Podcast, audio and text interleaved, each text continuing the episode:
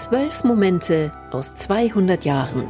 Ein Podcast über Menschen, Orte und Dinge aus der Geschichte des Erzbistums München und Freising.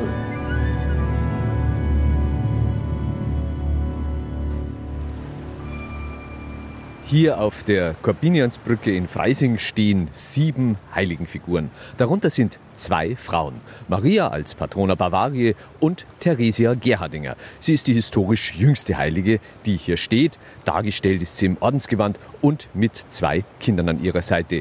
Wer es so weit gebracht hat, neben der Mutter Gottes und illustren Kirchenmännern wie Corbinian, Otto von Freising oder Bonifatius zu stehen, muss schon etwas ganz Besonderes geleistet haben.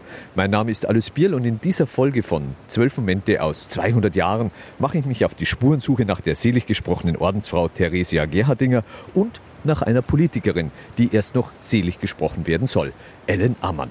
Zwei Katholikinnen, die energisch gegen Bildungsnotstand und Großstadtelend gekämpft haben und vor allem haben sie sich für Frauenrechte und die Emanzipation eingesetzt. Dafür geht es von der Korbiniansbrücke in Freising zuerst einmal mitten nach München in die Kirche der armen Schulschwestern am Jakobsplatz, wo auch deren großes Bildungszentrum steht, das auf Theresia Gerhardinger zurückgeht.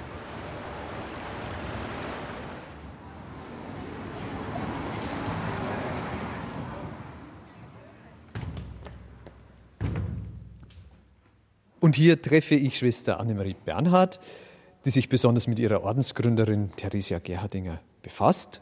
Schwester Annemarie war Lehrerin hier am Gymnasium für Religion und Musik. 1797 ist Theresia Gerhardinger in Regensburg geboren.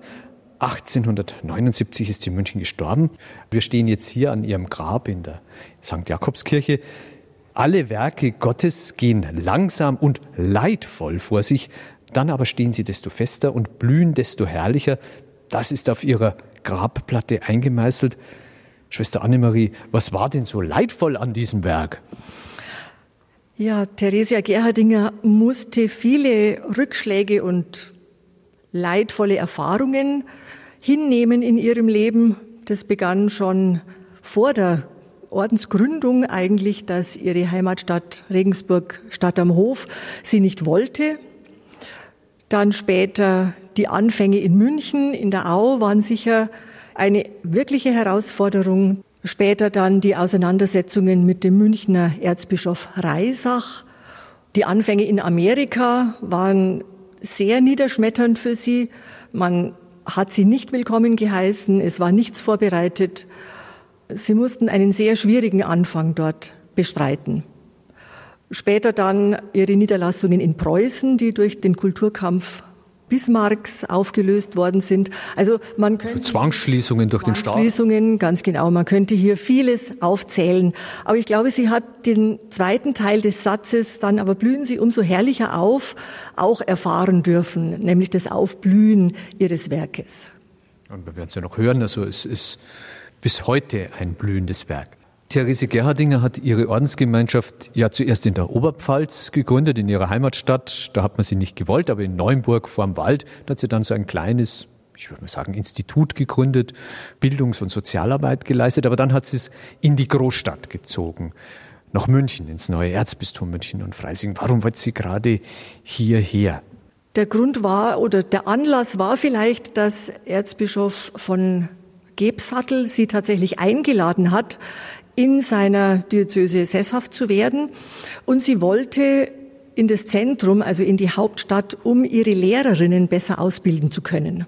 Bei dem Nachfolger von Erzbischof Gebsattel, bei Erzbischof Reisach war es dann anders. Mit dem hat sie sich nicht so gut vertragen. Da ging es um die Ordensregel. Die Ordensregel war zu der Zeit ja noch nicht approbiert. Es gab einen Entwurf von Franz Sebastian Job, der vorgesehen hat, dass die Gemeinschaft eine zentrale Leitung durch eine Schwester bekommen soll. Der Bischof war der Meinung, die Schwestern sollten jeweils dem Diözesanbischof unterstehen. Das war für Theresia Gerhardinger überhaupt keine Option. Das war nicht verhandelbar für sie. Das hat sie abgelehnt aus Überzeugung, weil sie wirklich überzeugt war, dass die international arbeitende Gemeinschaft nur als Einheit existieren konnte, wenn eine zentrale Leitung vorhanden ist. Und zwar eine Leitung durch eine Frau. Durch eine Frau, durch eine Schwester, tatsächlich, ja. Also die wollte nicht unter der Männerfuchtel stehen. Das ist richtig. Ich glaube zwar nicht, dass sie so feministisch gedacht hat, aber ihr Anliegen war eigentlich die Einheit aller ihrer Schwestern. Und dadurch eine Bildungsarbeit von Frauen für Frauen. Ja, unbedingt. Und die Arbeit an den Frauen war ihr ein besonderes Anliegen, vor allem Frauen und Mädchen, vor allem der ärmeren Bevölkerungsschichten. Die selige Theresia Gerhardinger hat mit ihren Mitschwestern ihr Werk aber nicht im Herzen der Stadt München begonnen, sondern in einem nicht besonders gut beleumundeten Vorort, der Au auf der anderen Isarseite, also Glosschermviertel, wie man hier in München sagt. Da hätte sie sich auch bequemer machen können, oder? Ja, das ist richtig. Aber sie ist grundsätzlich dorthin, wo sie gerufen wurde. Und offensichtlich war hier aus München die erste Anfrage aus der Au. Und sie hat dort ein äh, Kloster gegründet, eine Niederlassung gerade für die armen Kinder man kann sagen, wenn die Armen im Angerviertel arm waren, dann waren die in der Au sehr, sehr, sehr arm. Also es waren wirklich schlimme Verhältnisse. Sie hat auch relativ schnell dann begonnen, gerade in diesen sozialen Brennpunkten, Au und Giesing auch, sogenannte Suppenschulen zu eröffnen. Das heißt, dass die Kinder, die nach der Schule auf der Straße herumlungerten, ein warmes Essen bekommen konnten und auch nach der Schule eine Betreuung. Der Kinderhort war entstanden. Nun war die Not schlimm, auch für Männer und Buben, aber inwiefern war sie denn für Mädchen und Frauen nochmal besonders schlimm? Ja, das erste war, dass die Frau natürlich in ihrer Rolle in der Familie sehr stark festgelegt war, eigentlich keine äh, Bildungsmöglichkeiten hatte vor allem auf dem Land und in den ärmeren Schichten. Und Theresia Gerhardinger eigentlich überzeugt war, dass gerade eine gute Ausbildung von Frauen sich positiv auf die Gesamtentwicklung einer Gesellschaft auswirkt. Das heißt konkret, in der Au waren viele Mädchen und viele Frauen mhm. schlicht und ergreifend Analphabeten, genau. Analphabetinnen. Ja, ja, ganz genau. Und man weiß ja, wie der Zusammenhang zwischen der Bildung der Frauen und dem schulischen Vorankommen der Kinder sich entwickelt. Das weiß man auch aus den Entwicklungsländern heutzutage. Die Benachteiligung der weiblichen Hälfte der Menschheit, das hat die Theresia Gerhardinger nie wieder losgelassen. Und zwar weit über das Erzbistum München und Freising hinaus. Und auch daran erinnert etwas hier, nicht in der Kirche, aber vor der Kirche. Ja, ihre Fahrt nach Amerika. Das ist eine Säule vor der Kirche, die ähm, das Schiff zeigt, die Washington, auf der sie nach Amerika übergesetzt ist. Und zu dieser Stele, da gehen wir doch jetzt mal hin. Ja, bitte.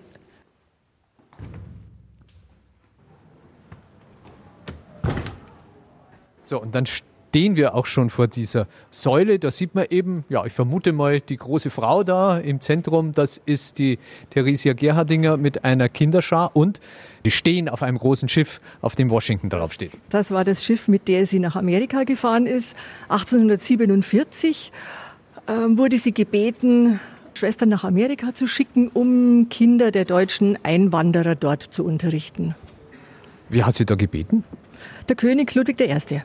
Ach so, der hat sich also um seine emigrierten bayerischen Landeskinder da noch gesorgt. Ganz genau, da gab es den Ludwig Missionsverein, der das dann organisiert hat, aber der König stand dahinter. Trotzdem, ich stelle mir das vor, noch vor der Dampfschiff-Epoche, auf einem Segelschiff nach Amerika, wochenlange Überfahrt. Das war ja auch für eine Frau, sie war damals auch, glaube ich, nicht mehr die Jüngste. Das war doch sicher eine Herausforderung, also eine Strapaze, der man sich zuerst mal stellen musste. Mhm. Das war wohl eine Strapaze. Sie waren, glaube ich, fünf Wochen auf See und sie war vom ersten Tag an seekrank und es ging ihr wirklich schlecht. Aber sie hat solche Herausforderungen nie gescheut. Sie hat, wenn sie das Gefühl hatte, ich werde dort benötigt und die Leute brauchen mich und die Kinder brauchen mich, dann hat sie solche Sachen nicht gescheut und hat wirklich alles getan, was in ihrer Macht steht. Sie haben aber schon angedeutet, in Amerika, da war kein leichtes Anfangen. Ja, das war so, dass der Baron Schröter, der das organisieren sollte, erstens die Gelder veruntreut hat und dann gefälschte Dokumente vorgelegt hat und so weiter. Auf jeden Fall hat niemand mit ihr gerechnet und die Stadt, in der sie angeblich anfangen sollte, war im Grunde ein kleines Dorf mit Blockhütten irgendwo im Urwald. Und man hat ihr ganz klar zu verstehen gegeben, gehen Sie wieder dahin, wo Sie hergekommen sind. Hat sie aber nicht gemacht. Hat sie natürlich nicht gemacht, sondern hat versucht, Kontakte zu knüpfen, Helfer zu finden. Hat sie auch gefunden bei den Redemptoristen dort in Baltimore und von dort aus auch ihr Werk ausbreiten konnte. Es klingt ganz so, als wäre die Theresia Gerhardinger, wie heutige Feministinnen auch, die erfolgreich sind, eine ganz raffinierte und geschickte Netzwerkerin gewesen. Das kann man, glaube ich, so sagen, ja. Sie hat äh, wirklich Kontakte geknüpft. Es gibt unendlich viele Briefe von ihr in alle Richtungen und anders wäre es auch nicht möglich gewesen, ein so großes Werk tatsächlich aufzubauen. Ja, aber da muss man strategisch denken. Das können doch Frauen gar nicht. Ah, das konnte sie wohl und, und sie war eine große Organisatorin. Das konnte sie wohl.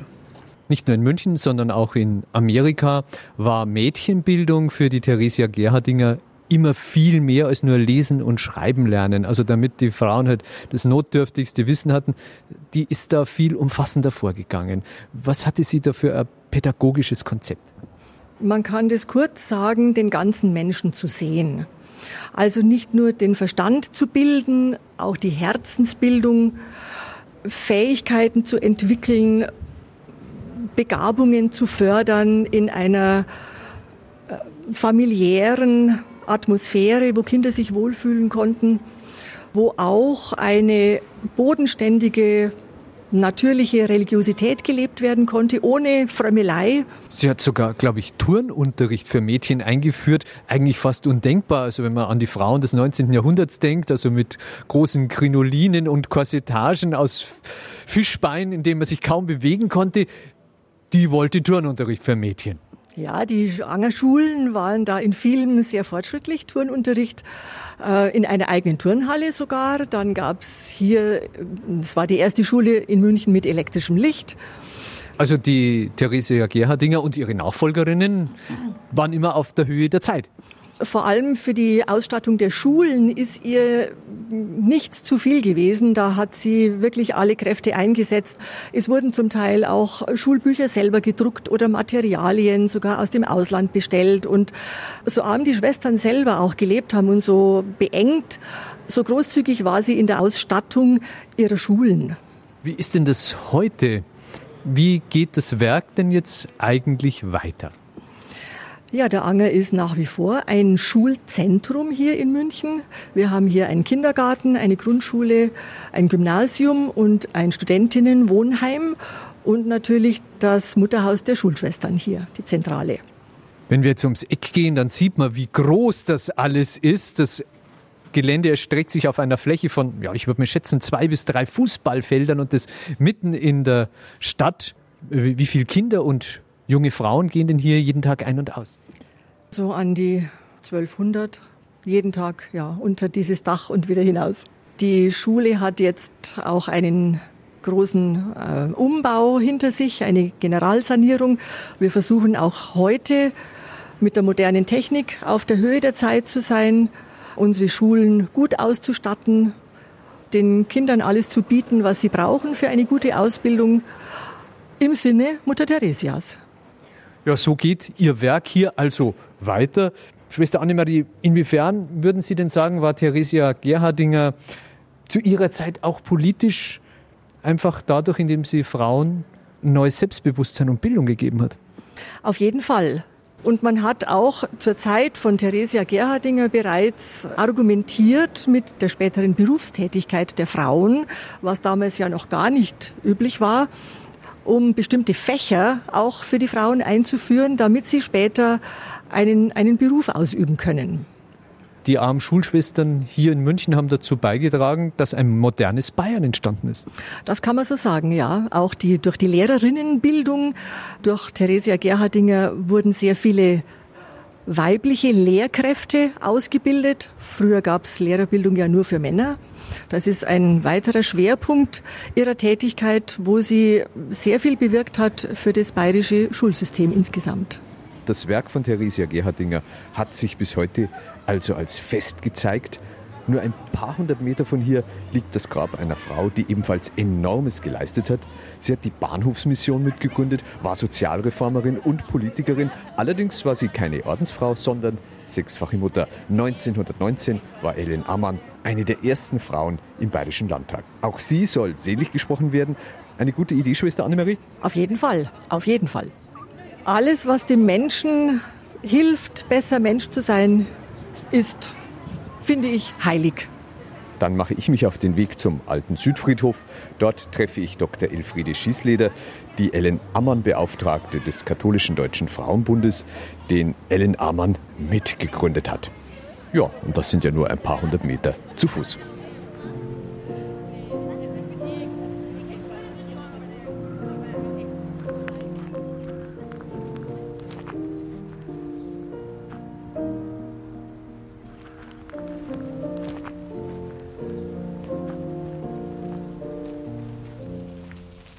Der alte Südfriedhof ist eine der wenigen großen Grünflächen mit vielen alten Bäumen hier in der Münchner Innenstadt. Bestattet wird hier schon lange nicht mehr, aber 1932 hat sich eine große Trauergemeinde für eine wichtige bayerische Politikerin versammelt. Mit 62 Jahren ist sie als sechsfache Mutter und einem, ja man kann wirklich sagen, regelrechten Turboleben gestorben, Ellen Ammann. Vor deren Grabstein stehe ich jetzt hier mit Elfriede Schießleder, der Ellen Ammann-Beauftragten des KDFB, des Katholischen Deutschen Frauenbundes, der allein in Bayern 180.000 Mitglieder vertritt. Grüß Gott, Frau Dr. Schießleder. Grüß Gott, Herr Perl. Ja, wir stehen jetzt hier vor dem Grab. Also man kann es eigentlich kaum übersehen, weil es ein sehr großes, hohes, kupfernes Kreuz trägt auf dem Grabstein und außerdem ist es so schön gepflegt. Wer macht denn das? Die Pflege übernimmt äh, jedes Jahr zum Sterbetag und natürlich auch zwischendrin immer wieder mal die Vereinigung der Diakoninnen Christi, ein Werk, ein Säkularinstitut, das die Ellen Ammann ins Leben gerufen hat. Und alle geraden Geburtstage, alle besonderen ist der Frauenbund natürlich auch dabei, die Gründerin damit zu ehren. Ganz klar. Ja, es fällt wirklich auf, also dass das so schön angepflanzt ist. Das ist bei den anderen Gräbern, die schon längst vergessen sind, wo die Familien auch schon ausgestorben sind, überhaupt nicht der Fall. Auf dem Grabstein, wenn ich jetzt da drauf schaue, steht Ellen Amann, geborene Sundström, Stockholm, 1.7.1870. Das klingt jetzt nicht nach urbajovarischer Eingeborener. Nein, sie war keine der hiesigen äh, angesehenen Personen, sondern der Dr. Ottmar Ammann ist zu einem Praktikum nach Schweden, fand dort als Zimmerherr Unterschlupf in der Familie Sundström und wie es so kommen musste, er verliebt sich in die Tochter und die geht dann mit ihm kurze Zeit drauf nach München, heiraten und hilft ihm hier in der Praxis und natürlich als Orthopäde auch mit ihrer Kenntnis der schwedischen Heilgymnastik. Also sie bringt etwas ganz Neues mit, nicht nur die Landsmannschaft, sondern auch das Denken. Ihr Mann war Mediziner. Äh, sie ist aber nicht deswegen katholisch geworden, um ihn heiraten zu können als bayerischen Katholiken, denn die Ellen Ammann ist als junge Frau selbst konvertiert in Schweden. Und das war nur heimlich möglich. Es war nur heimlich möglich, um nicht das Abitur zu gefährden. Schweden hatte ja ganz, ganz lange Zeit, bis fast in unsere Tage, noch die Staatskirche. Und das heißt, dass ein anständiger Schwede auch der schwedischen Staatskirche angehören musste noch relativ lange Zeit wurden die Katholiken des Landes verwiesen und deshalb diese heimliche Konversion schon von der Mutter der Ellen Ammann und die ihre beiden Töchter natürlich dann auch heimlich katholisch erzogen hat. Inwiefern hat denn dieser Schritt die Konversion ihren Lebensweg, aber vielleicht auch ihr Engagement beeinflusst? Sie war immer schon geprägt von der Religion, schon in ganz frühen Jahren auch eigentlich begeistert von der katholischen Form des Christentums zu leben. Sie hatte da eine Schwester erlebt an ihrer Schule, die ihr sehr großes Vorbild war. Das so eine schwedische Therese Gerhardinger vielleicht. So, so, in etwa, ja. Und immer war eigentlich klar, dass das der für sie richtigere Weg ist. Und in Bayern hat sie dann diesen Weg gefunden, allerdings in einer Volksfrömmigkeit, die ihr als Schwedin schon auch einiges abverlangt hat. Also diese ganze ja, Volksfrömmigkeit, das war ihr fremd. Aber trotzdem wenn ich es richtig verstanden habe, war der Glaube aber auch so die Triebfeder für ihr politisches und soziales Engagement. Was hat die Frau denn gemacht? Die Frau hat immer die Liebe Christi drängt uns. Also immer alles, was sie getan hat, aus der Liebe Christi herausgetan. Und von daher alle soziale Not, die es ja damals gab, dieses aufstrebende München, das so gewaltig gewachsen ist, äh, sehr bewusst wahrgenommen als Herausforderung, im Glauben hier etwas zu ändern. Wir kennen ja alle die Geschichte der Mörtelträgerinnen, der Kellnerinnen, der Dienstbotinnen, die ja keine Rechte hatten. Und was wir heute als Frauenrechte selbstverständlich kennen, hat sie als Resultat der Liebe Christi auch zu diesen Frauen und gegenüber diesen Frauen und ihrer Würde als notwendig erkannt und zuerst im sehr sozialen Sektor versucht zu verwirklichen und dann, als es soweit war, im ersten Landtag sich aufstellen lassen und ist dann im Januar 1919 auch gleich als eine der ersten Frauen im Bayerischen Landtag gewählt worden. Ja, gerade Frauen waren in dieser Gründerzeit um die vorvergangene Jahrhundertwende, Ende des 19. Jahrhunderts, gerade auch junge Frauen ja, Opfer von Betrügern, Zuhältern, also Prostitution war eine Volksseuche. Und wenn Sie jetzt auf dem Heimweg am Bahnhof vorbeikämen und in der Maxvorstadt an der Schraudolfstraße, da würden Sie quasi auch der Ellen Ammann oder ihrem Werk begegnen am Bahnhof natürlich die Bahnhofsmission hochinteressant, die Mädchen, die vom Lande kommen, gleich am Bahnhof abzufangen, damit sie nicht in schlechte Hände geraten. So kam es auch zur ersten Arbeits- und Berufsvermittlung für diese Mädchen. Und das Ellen-Ammann-Haus in der Schraudolfstraße, da wo zeitweise auch ihre Fürsorgeschule, also ihre sozialkaritative Frauenschule war und dort, wo heute noch der Sitz des Landesverbandes vom Katholischen Deutschen Frauenbund ist. Ein gewaltiges Werk jener Frau, vor deren Grab wir da gerade stehen. Ich war vorher bei den armen Schulschwestern und wir haben über die Therese Gerhardinger gesprochen, deren Büste heute sogar in der Walhalla, also der Ruhmeshalle der Deutschen steht. Und die hatte es mit dem damaligen Oberhirten von München und Freising sehr schwer. Ähm, wie waren denn Ellen Ammanns Verbindungen zu ihrem Erzbischof, also dem Kardinal Michael von Faulhaber. Der galt ja als knorriger Konservativer und nicht gerade als Freund parlamentarischer Demokratie. Und jetzt hat er da in seiner Diözese eine prominente Frau, die dann sogar in den Landtag einzieht.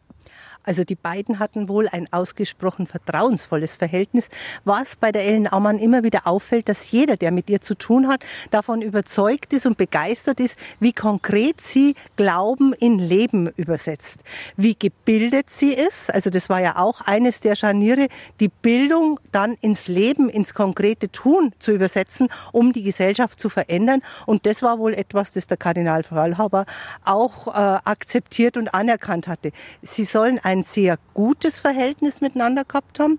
Sie ist sogar bei der Gründung ihres eigenen Säkularinstituts, der Vereinigung der Diakoninnen Christi. Haben Sie wirklich Diakoninnen genannt? Die haben sich wirklich Diakoninnen genannt. Genauso hat Kardinal Faulhaber sie auch begründet. Und äh, es heißt in dem Originaltext auch geweiht mit einer brennenden Kerze, die ihnen übertragen wird.